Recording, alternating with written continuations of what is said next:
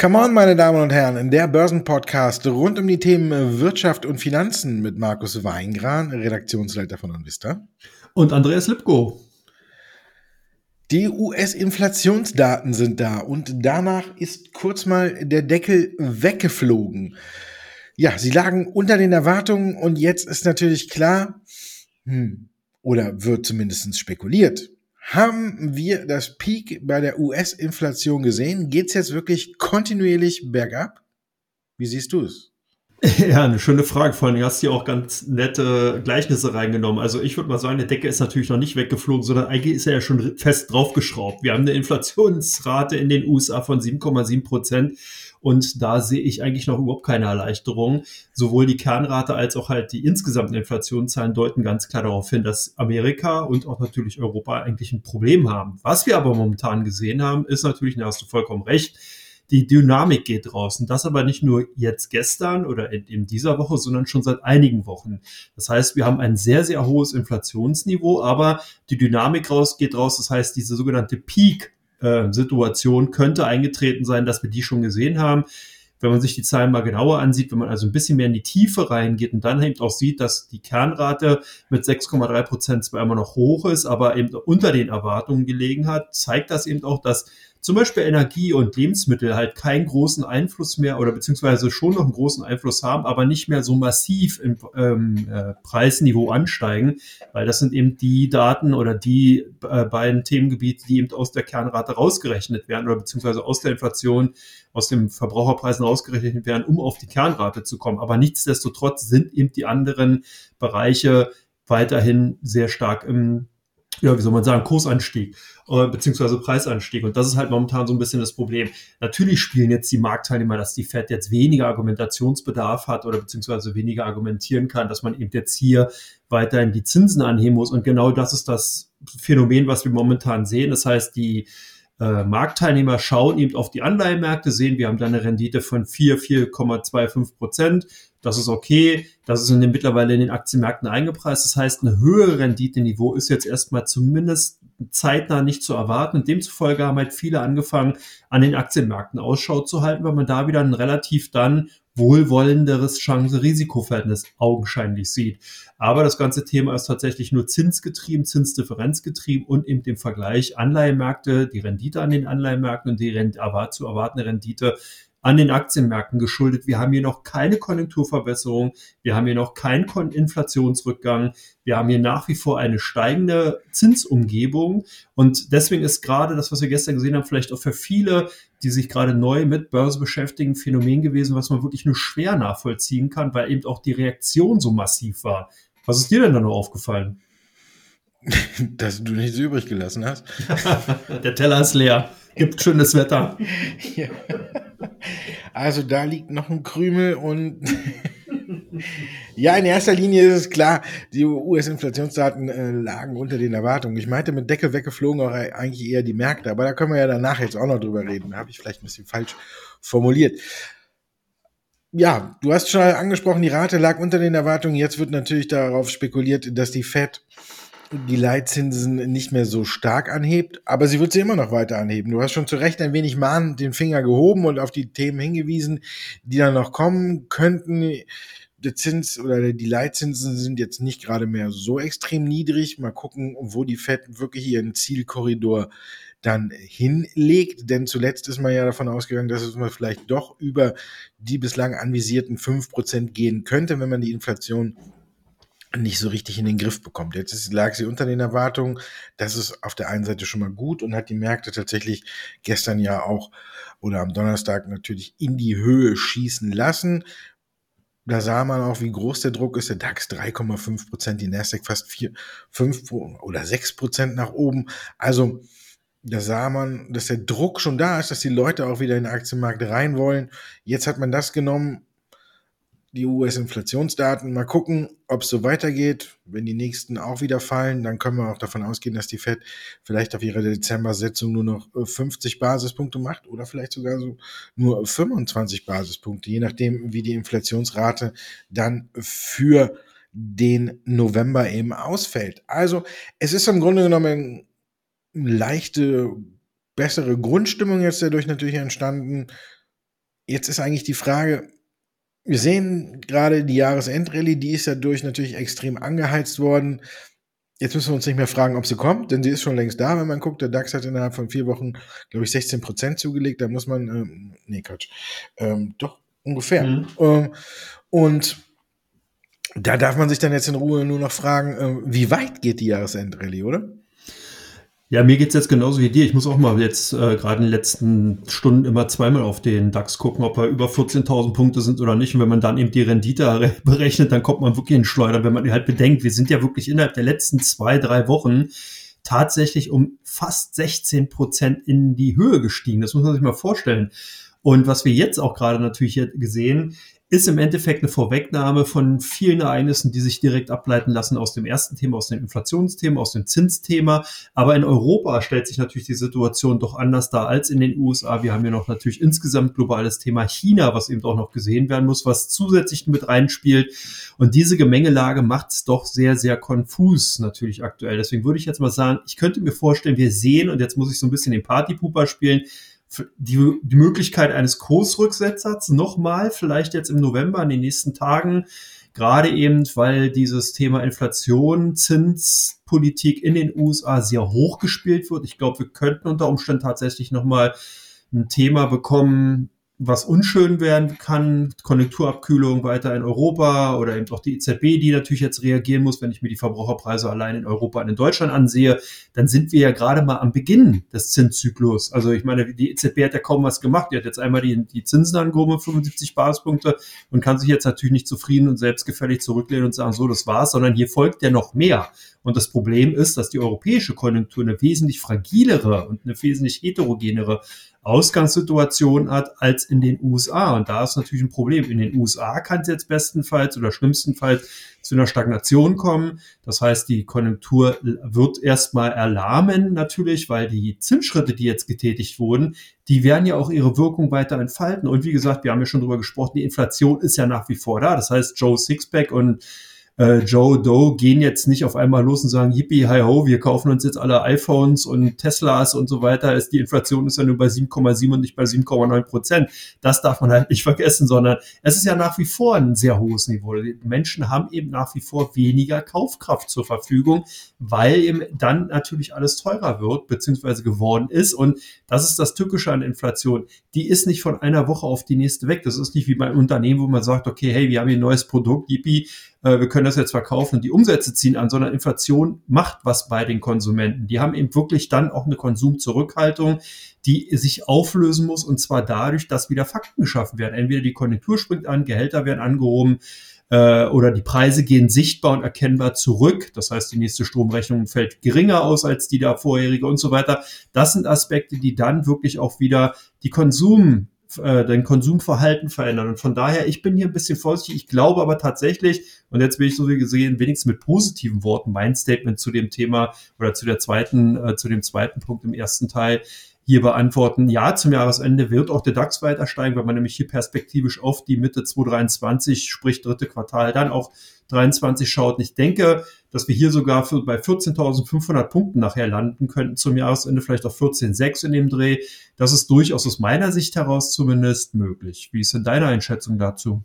Boah, da bist du aber nicht ganz so bullisch wie ich. Da bin ich ein bisschen bullischer. Ich denke, dass wir jetzt zunächst vielleicht noch eine kleine Verschnaufspause im Markt sehen und dann erstmal uns Richtung Juni hoch bei 14.600 hieven, da vielleicht so ein wenig abprallen, aber gegen Jahresende auch noch mal darüber gehen. Aber ich glaube nicht, dass wir die 15.000 erreichen, aber ich denke so 14.800, 14.900 ist zum Jahresende drin und ähm, Januar wird dann noch die 15.000 geknackt und dann kommt erstmal wieder so eine leichte Erholung Richtung 14.5. Also ich glaube, so wird das gehen. Aber dafür muss natürlich auch noch was passieren. Also ich glaube jetzt alleine die Fantasie, so schafft das nicht ganz, aber vielleicht sehen wir ja tatsächlich mal, oder ich hoffe es auch im Waffenstillstand in der Ukraine, zumindest mal über die Winterpause oder machen eine Winterpause. Und dann sollte man tatsächlich, äh, sollte das kommen, dann könnte es natürlich noch deutlich höher gehen. Also dann glaube ich schon, dass wir noch mal ein bisschen mehr sehen. Also von daher, Ja, ich bin ein bisschen bullischer als du, wenn es darum geht, wie es jetzt weitergeht. Jetzt ist die Frage, kann man bullish sein, wenn man sich den Bitcoin anguckt? Ist das jetzt eine große Chance für dich oder sehen wir bald wirklich ganz niedrige Kurse? Ja, bei der Bitcoin oder beziehungsweise den Kryptowährungen insgesamt spielen sich ja momentan Dramen ab. Und das hat natürlich damit zu tun, dass die drittgrößte Kryptobörse FTX.com ja hier höchstwahrscheinlich in die Insolvenz schlittern wird. Also man hat hier mal wieder so eine Mischung aus MF Global, wer sich noch daran erinnern kann, und äh, den Finanzskandal Lehman Brothers, wenn man so will, als Kombination im Kryptobereich. Und das drückt momentan extrem natürlich auf die Stimmung im Kryptosektor und ja, fegt sprichwörtlich wirklich alle zittrigen Hände aus dem Markt. Ich denke, das hat aber grundsätzlich mit der Technologie, die dahinter steht, der Blockchain-Technologie natürlich nichts zu tun. Und auch die Anwendungsmöglichkeiten bleiben natürlich dadurch erhalten. Das heißt, Ethereum wird weiterhin interessantes Ausgangs- Medium, sage ich jetzt mal, im Blockchain-Bereich bleiben und sein, um zum Beispiel NFT-charakterähnliche Token oder eben die DeFi-Thematik weiter voranzutreiben, Web, Web 3.0 Anwendungen und so weiter. Also da sind natürlich ganz, ganz andere Kriterien. Auch Bitcoin an sich wird natürlich als Zahlungsinstrument zukünftig im digitalen Bereich weiterhin auch den Siegeszug voranschreiten. Also ich glaube schon, dass wir hier äh, durchaus positive Zukunftsaussichten haben. Aber es ist ja sowieso immer fraglich gewesen, wie will man den Bitcoin denn wirklich bewerten? Reicht es aus, alleine den Mining-Charakter heranzuziehen und die damit verbundenen Aufwendungen? Oder ist es nicht vielmehr eher ein ideeller Wert, der dahinter steht, die Anwendung an sich und natürlich die daraus resultierenden dann später natürlich auch Nachfrage, die sich wirklich daraus ergibt, weil man eben den Bitcoin oder weil man eben Ethereum für Anwendungen braucht und da fehlt es eben wirklich noch an Bewertungsstand. Also ich denke, wir sehen hier momentan so die typischen Kinderkrankheiten, nicht jetzt für Babyalter, sondern eher im Kleinkindalter. Und das ist halt auch, wenn man das äh, auf die Cryptocurrencies halt überträgt, ganz normal. Das heißt, vielleicht durchlaufen wir gerade so ein bisschen, was den Bitcoin angeht, die Masern- oder Pockenphase. Aber nichtsdestotrotz wird der Kandidat beziehungsweise dann eben die Kryptowährung daran ja nicht sterben. Wie siehst du denn die ganze Sache? Ja, ich muss die erstmal verbessern, aber nicht ich, weil kam gerade über die Ticker, konntest du auch gar nicht wissen. FTX hat äh, bereits äh, Insolvenz angemeldet und ist unter Chapter 11 gegangen und äh, Sam Bankman-Fried ist als Vorstandsvorsitzender zurückgetreten und wird jetzt ersetzt von John J. Ray dem Dritten. So sieht's mal aus. John J. Das ist auch der Vorname von, äh, von Rambo, oder? Ja, habe ich auch gerade gedacht. also jetzt äh, wird bei FTX ein härterer Ton. jetzt wird scharf geschossen. jetzt wird es bei FTX. Also jetzt haben sie Zeit, äh, sich zu, naja, restrukturieren und gucken, ob sie das schaffen. Bin da ein bisschen äh, skeptisch, wenn man hört, wie viel Geld da tatsächlich abgezogen wurde und alles. Naja, muss man abwarten, aber ist natürlich auf der anderen Seite wieder äh, so ein Vertrauensverlust, ne? muss man auch sagen. Ich glaube deswegen, dass es noch ein Stück weit nach unten geht. Ich glaube, wir werden noch so Richtung 15.000 vielleicht abkippen. Und dann kann man überlegen, ob man wieder einsteigt. Aber insgesamt ist das natürlich auch kein glückliches Bild, wenn man das äh, sieht. Auch Binance macht da ja auch kein so, ähm, der Vorstandsvorsitzende zumindest gibt da auch keine so glückliche Figur, weil er über Twitter im Grunde genommen die ganze Sache eingeleitet hat und da ja quasi auch Liquiditätsprobleme bei FTX angesprochen hat, hat ja natürlich nur dazu geführt, dass das ganze Geld auf seine Plattform gewandert ist. Also wenn man das so ein bisschen liest, man muss das ja mal auch alles ein bisschen mit Vorsicht genießen, aber dann waren sich die beiden oder waren die beiden ja mal beste Freunde und sind sich jetzt nicht mehr grün, also sieht es auch so ein bisschen aus wie so ein äh, Revanche-Akt und das alles nagt so ein bisschen am Vertrauen. Ich glaube, Bitcoin muss wirklich wieder oder Kryptowährungen allgemein, da muss eine Menge Vertrauen rein, weil es eben auch noch, wie du schon sagtest, in den Kinderschuhen steckt oder noch ein bisschen älter ist und jetzt, ob es jetzt Grippe oder Pocken ist, ja, aber vielleicht auch mal mit einer Fehldiagnose versehen. Von daher sind solche ganzen Sachen nicht gerade einladend für die Anleger, den Kryptowährungen zu vertrauen. Dann immer noch dieses Hickhack mit Elon Musk. Mal findet er äh, Dogecoin gut und dann findet er das gut und dann ist auf einmal Bitcoin zu äh, energieintensiv und das Ganze hin und her. Das ist alles nicht äh, förderlich für die Kryptowährung. Ich glaube, da muss einfach mal Ruhe reinkommen. Wenn man sich auch guckt, das sind ja nicht nur eine Bitcoin ist halt Druck gekommen, eine Block, die ja eigentlich, ja, man kann über die Square App oder Cash App von Square eher mal oder jetzt Block auch Bitcoin handeln, aber man sieht, die Aktie ist danach auch abgestürzt. Sorgen machen würde ich mir allerdings eher dann über MicroStrategy, die ja, ja Oberkante Unterlippe in Bitcoin investiert sind. Da ist aber auch schon der Vorstandsvorsitzende Michael Saylor gegangen und jetzt in den Aufsichtsrat gewechselt. Also dann haben wir noch äh, Silvergate Capital, die, an denen das Ganze so haarscharf wohl vorbeigeht, aber die sind auch kräftig unter Druck gekommen. Und dann noch Robin Hood. Da ist ja Sam Bankman, ist da ja erst im Mai eingestiegen und hat 7,6 Prozent an Robin Hood erworben und man hat ja gedacht, eventuell plant er ja eine Komplettübernahme, obwohl er es immer bestritten hat, aber die Aktie ist dann auch abgestürzt. Also es geht ja nicht nur dem Bitcoin an den Kragen, sondern auch noch anderen und das alles, wenn man das so in der Gemengelage sieht, sind das keine vertrauensbildenden Maßnahmen und deswegen würde ich da jetzt auch erstmal noch die Finger davon lassen. Auf lange Sicht glaube ich schon, dass das eigentlich sich alles wieder erholt. Aber aktuell ist natürlich ein extremer Vertrauensverlust da und da muss man auch mal gucken. Jetzt äh, ermitteln ja auch noch die Behörden, wenn da jetzt noch irgendein Schmuh ans Tageslicht kommen sollte, der auf der Plattform betrieben worden ist, dann ist das natürlich weiterhin auch noch ein neuer Grund für einen Vertrauensverlust von Bitcoin. Deswegen wäre ich da nach wie vor vorsichtig. Wir sind im Podcast aber nicht vorsichtig, sondern wir machen weiter und kommen zu Teil 2. Fragen und Antworten.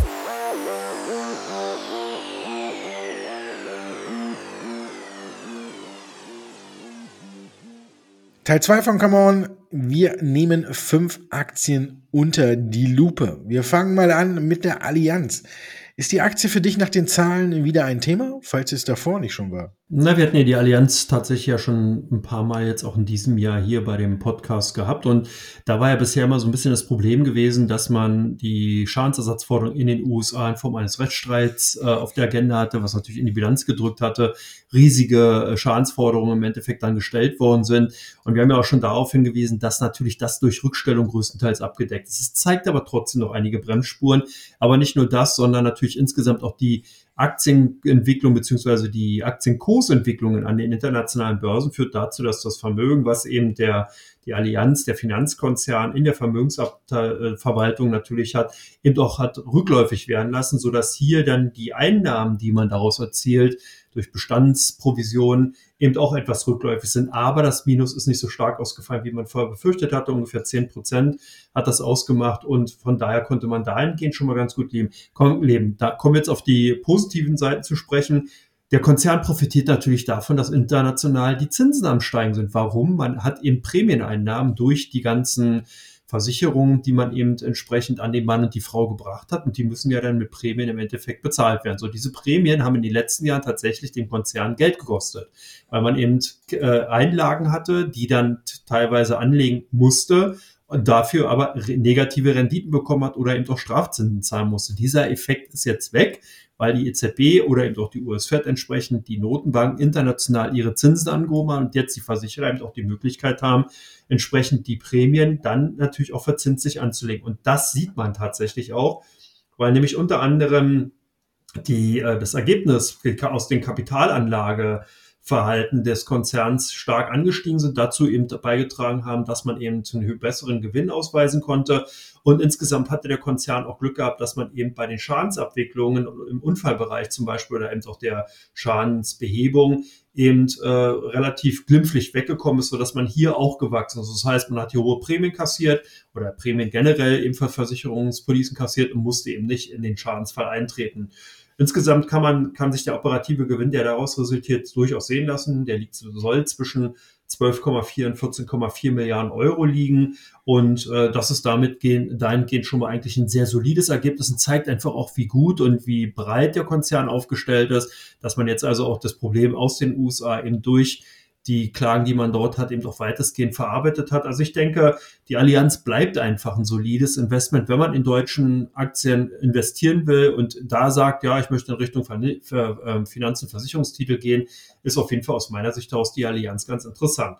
Jetzt ist natürlich die Frage, wenn wir weggehen von Old Economy hin zu New Economy, dann war natürlich Nvidia ja auch so ein Shooting Star und gehörte eigentlich oder werden wir gleich sehen, zu auch den Basisinvestments, wenn man eben in Technologieaktien in den USA investieren will. Jetzt kommen die mit einem neuen Chip, neuer Chip, noch alles gut. Ist die Aktie jetzt wieder interessant oder denkst du Finger? Ja, Nvidia ist ja auch, genau wie du schon gesagt hast, öfter bei uns hier zu Gast und ich denke, wenn man jetzt guckt, zunächst hatten sie ja gesagt, dass durch die Importbeschränkungen der USA mehrere um, hunderte Millionen Dollar Schaden entstehen. Und jetzt hat man wohl einen neuen Chip produziert. Man ist schon dabei. Und ja, ich weiß nicht, wie man sagen soll. Es gab ja immer früher irgendwie die Werbung, ich nehme das zweitbeste Steak.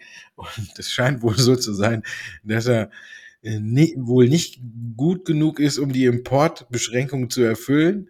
Also die ganz guten Chips, die bleiben da, aber der neue Grafikprozessor oder Chip, den sie jetzt hier gemacht haben, der darf dann tatsächlich Richtung China importiert werden. Wenn man damit die Delle, die da entstanden ist, vielleicht halbwegs ausbügeln kann, dann würde das ja eventuell auch dazu führen, dass man vielleicht die Prognose noch mal ein Stück nach oben setzen kann, weil man hier jetzt eine Möglichkeit gefunden hat, ja, ich darf man es umgehen nennen, das äh, Exportverbot äh, zu umgehen Richtung China. Also denke schon, dass man darauf spekulieren sollte. Aber ich denke, aktuell in der Verfassung, wo Nvidia ist, ist es für mich kein Basisinvestment, sondern hier ist wirklich erstmal noch ein bisschen ein Großteil von Spekulation drin. Für mich war Nvidia bis zum Rücksetzer oder bis zu den größeren, größeren Marktkorrektur wirklich ein absoluter, ein absolutes Basisinvestment, was immer nach oben gelaufen ist. Jetzt fällt es für mich eher aktuell nochmal in die Sparte eher spekulativ weil man jetzt mal gucken muss, wie wird dieser neue Grafikchip angenommen? Wird er auch, äh, erhält er auch wirklich Nachfrage aus China?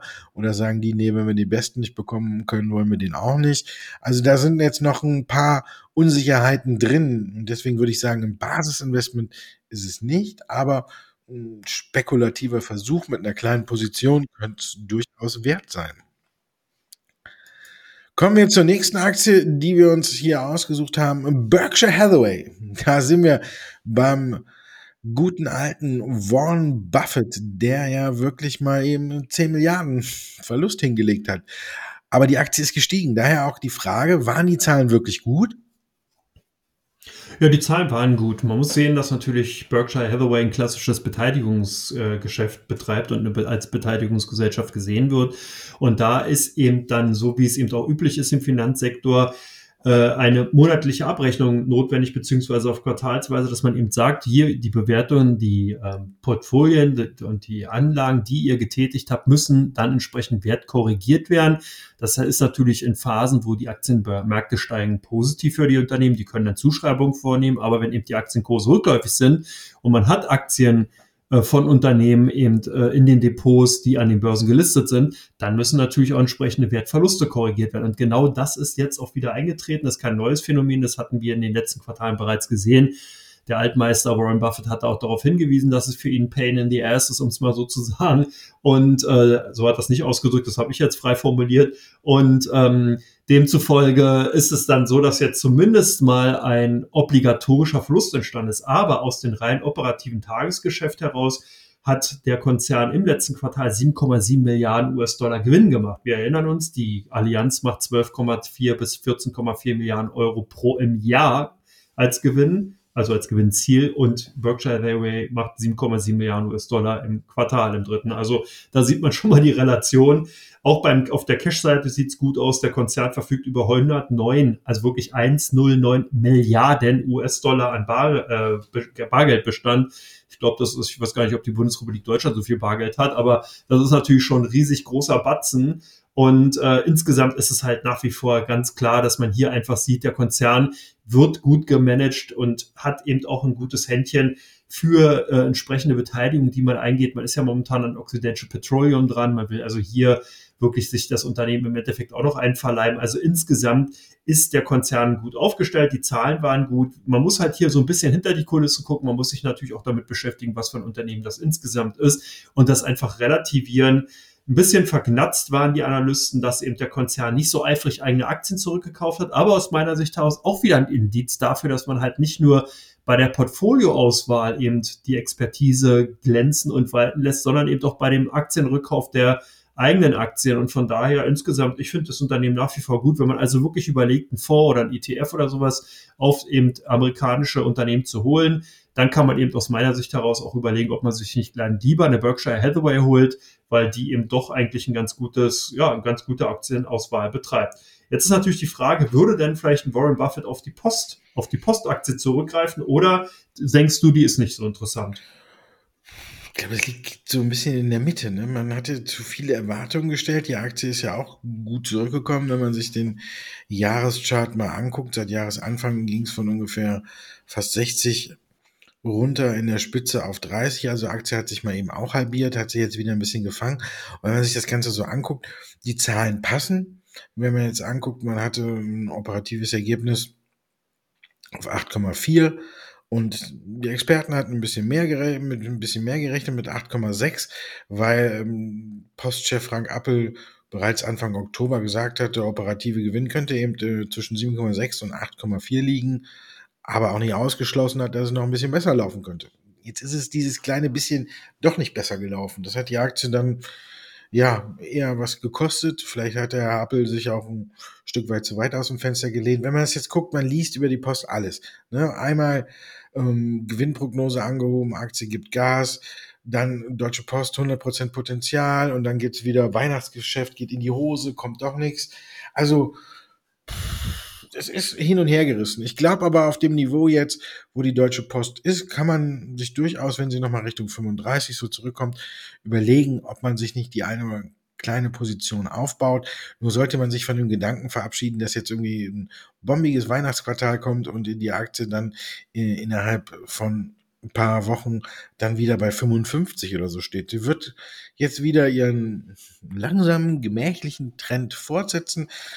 Aktuell ist auch keine Phase, glaube ich, für eine Aktie der Deutschen Post. Auch eine Telekom hat verliert, macht diesen Run nach oben ja überhaupt gar nicht erst mit. Da gehen dann alle wieder raus und sagen, okay, du warst jetzt lang genug mein Fels in der Brandung, weil die Telekom hat ja seit Jahresbeginn über 20 Prozent zugelegt. Da muss man ja lange im Sack suchen, bis man einen Wert findet. Also ist der beste Wert. Und jetzt interessiert sich keiner für die Telekom, wo es nach oben geht. Und ich glaube, so ein bisschen ähnlich ist es auch mit der Deutschen Post. Sie wird diesen ganz großen Trend nach oben nicht mitmachen, weil sie auch als Logistik Logistikkonzern eher so ein bisschen langweilig ist wie die Telekom. Und jetzt spinnen alle wieder, zu Recht auch, finde ich, Richtung Infineon oder Technologiewerte, die gute Sachen abliefern. Zum Beispiel eine ASML kann man sich nochmal angucken, die haben die Langfristprognose erst erhöht. Oder Infineon, die war ja auch deutlichst unter 30 Euro und ist zuletzt stark gestiegen. Ich glaube einfach, ja, Deutsche Post kann man machen, muss man aber nicht. Da sieht's dann oder wie sieht es dann aus bei Walt Disney? Streaming boomt. Reicht das für dich alleine? Ja, bei Walt Disney ist natürlich so, dass man sehen muss, dass Walt Disney ja eigentlich als Medienkonzern gesehen wird und nicht als Streaming-Anbieter. Streaming, das haben wir hier an dieser Stelle auch gesagt, ist eigentlich nur das Add-on. Das bedeutet, dass man hier Walt Disney nach wie vor so sehen sollte, wie dieser Konzern auch ist. Eben ein Medienkonzern, der dann eben auch noch zum Beispiel Tourismusaktivitäten, Ressortaktivitäten und so weiter beinhaltet. Dass der Streamingdienst Disney Plus und Hulu und ESPN Plus und so weiter dass die eben gut laufen, das ist ja schön und gut, aber das kostet natürlich auch erstmal Geld, weil alle neuen Kunden, alle Abonnenten, die man jetzt neu dazu gewonnen hat, hat man eben durch höhere Marketingaufwendungen erreichen und, und auch erzielen können. Und das drückt natürlich auf den Gewinn. Insgesamt läuft auch momentan das Ressortgeschäft nicht wirklich gut. Das heißt, die ganzen Vergnügungsparks sind nicht voll ausgelastet und das drückt natürlich insgesamt nochmal ins Kontor, sodass der Gewinn insgesamt rückläufig war. Also die letzten Zahlen kann man wirklich kurz attestieren, waren relativ gruselig. Und äh, wenn man halt sieht, 30 US-Dollar-Cent sind eben erzielt worden, 55 sind erwartet worden. Umsatz auch leicht rückläufig, wobei man hier sogar sieht, der Umsatz ist nicht so stark gefallen, dass man eben hier diesen starken Gewinneinbruch hätte antizipieren können. Also der Konzern hat hier wirklich ein Kostenproblem derzeit.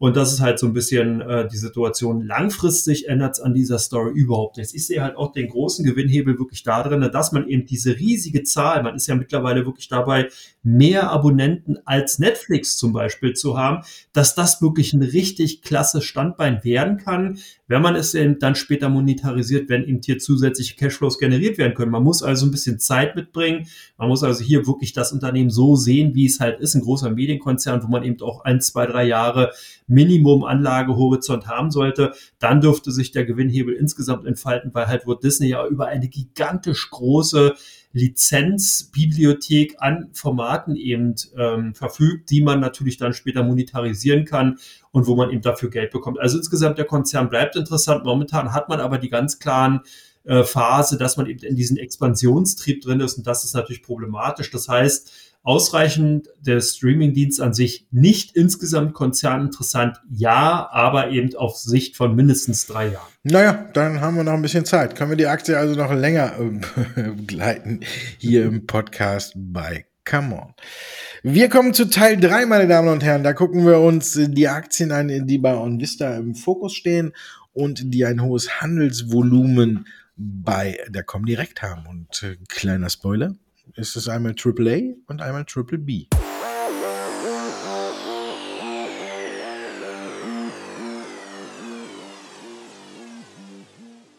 Teil 3 von Come On. Wir schauen auf die Aktien, die bei der Comdirect im Fokus stehen. Jetzt lösen wir schnell auf. Triple B ist Andreas. Triple A bin ich. Mal gucken, wer dann die besseren Aktien hat. Triple B fängt an natürlich mit einem Wert, der immer gerne gesucht ist und bei uns auch ganz weit vorne in der Liste steht. BASF. Was haben die Anleger denn da gemacht bei euch? Ja, weiterhin gekauft. Zyklische Werte waren in der letzten Woche einfach in BASF ist ein klassischer zyklischer Wert und demzufolge haben hier unsere Kunden ganz klar zugegriffen und ich glaube auch keine schlechte Wahl damit getroffen. Wir werden es sehen, aber insgesamt deswegen die BASF in den Top 5 bei den inländischen Aktien und du hast uns die Adidas mitgebracht. Da ist ja viel passiert. Ja, da ist viel passiert. Und da wird auch noch viel passieren. Und deswegen gucken wir uns auch alle nach. Man hat ja jetzt nochmal eine Gewinnwarnung hinterhergeschoben, dann hat man den neuen Vorstandsvorsitzenden bestätigt, also Björn Gulden kommt.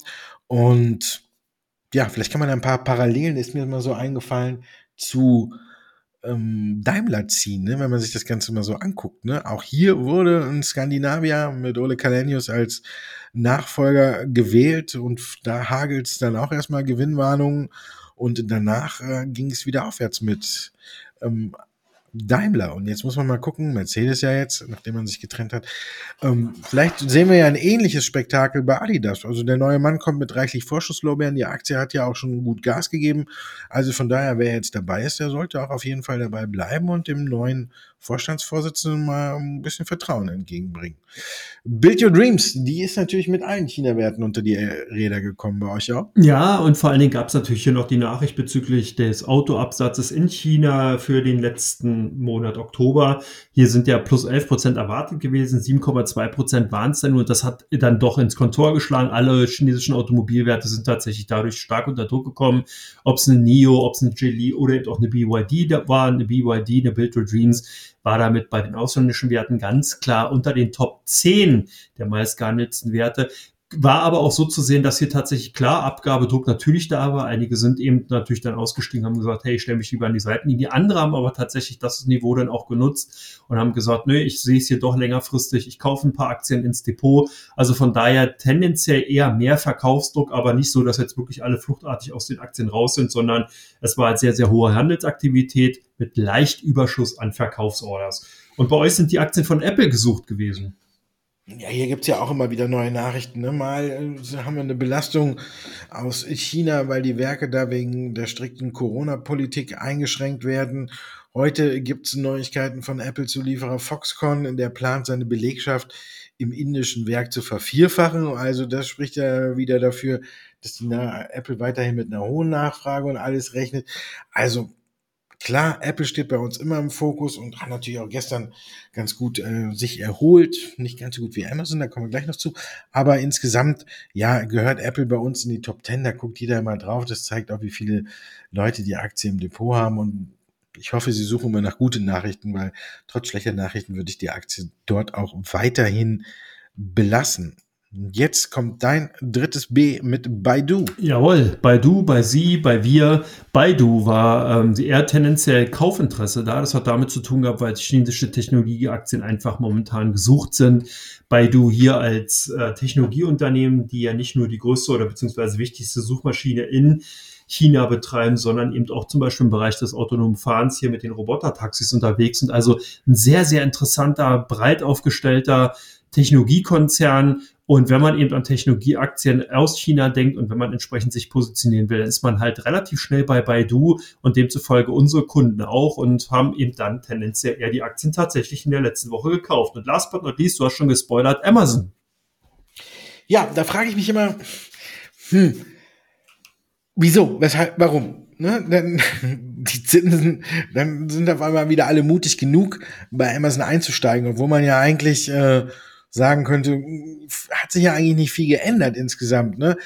Aber Amazon gestern natürlich, oder Donnerstag, gestern ist ja Donnerstag, aber ich finde gestern nicht so schön als Wort. Also Donnerstag ist Amazon ja über zehn Prozent in die Höhe gesprungen. Jetzt war heute noch zu lesen, dass verschiedene Sparten auf dem Prüfstand stehen, darunter auch die meist angesprochene Dame in den Zimmern, ich kann den Namen jetzt nicht sagen, und springt meiner auch an, fängt mit A an und hört mit A auf. Ich sag's Alexa. Aber sonst, ja, gut, das hat sie nicht gehört und ist ruhig. Genau. Auch die Route soll auf dem Prüfstand stehen, ob der Sprachassistent vielleicht tatsächlich weitergeführt wird.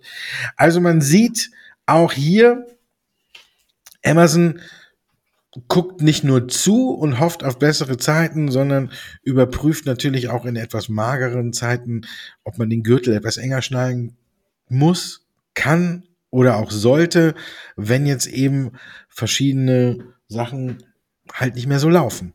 Und ich hoffe, dass zumindestens, wenn die Sparte verkauft wird, dass es der Rest beim Alten bleibt und sie immer noch funktioniert. Von daher, ja, eine Amazon-Aktie, finde ich, gehört auch immer dazu. Auch hier sehen wir immer mal wieder Schwächephasen, aktuell auch. Ich glaube, das Weihnachtsgeschäft wird auch nicht zu 100% überzeugen, weil Amazon hier auch schon ein ganz gutes Stück zurückgerudert ist. Insgesamt auf lange Sicht würde ich trotzdem sagen, sollte man der Aktie treu bleiben. So wie dem Podcast. Ja. Ja, vielen Dank, Andreas. Auch mal noch vielen lieben Dank an alle Zuschauer, die uns immer so treu hören. Vielen Dank dafür. Es ist eine schöne Zeit und wir hoffen, dass noch mehr dazukommt. Auf jeden Fall, kleiner Fun Fact: Den Common Podcast kann man übrigens auch über Alexa abrufen. Da gibt es nämlich eine Alexa Task, heißt es, glaube ich. Einfach Common Podcast sagen und dann kann man in entsprechend die Version hören. Alexa, spiel den Podcast Come On.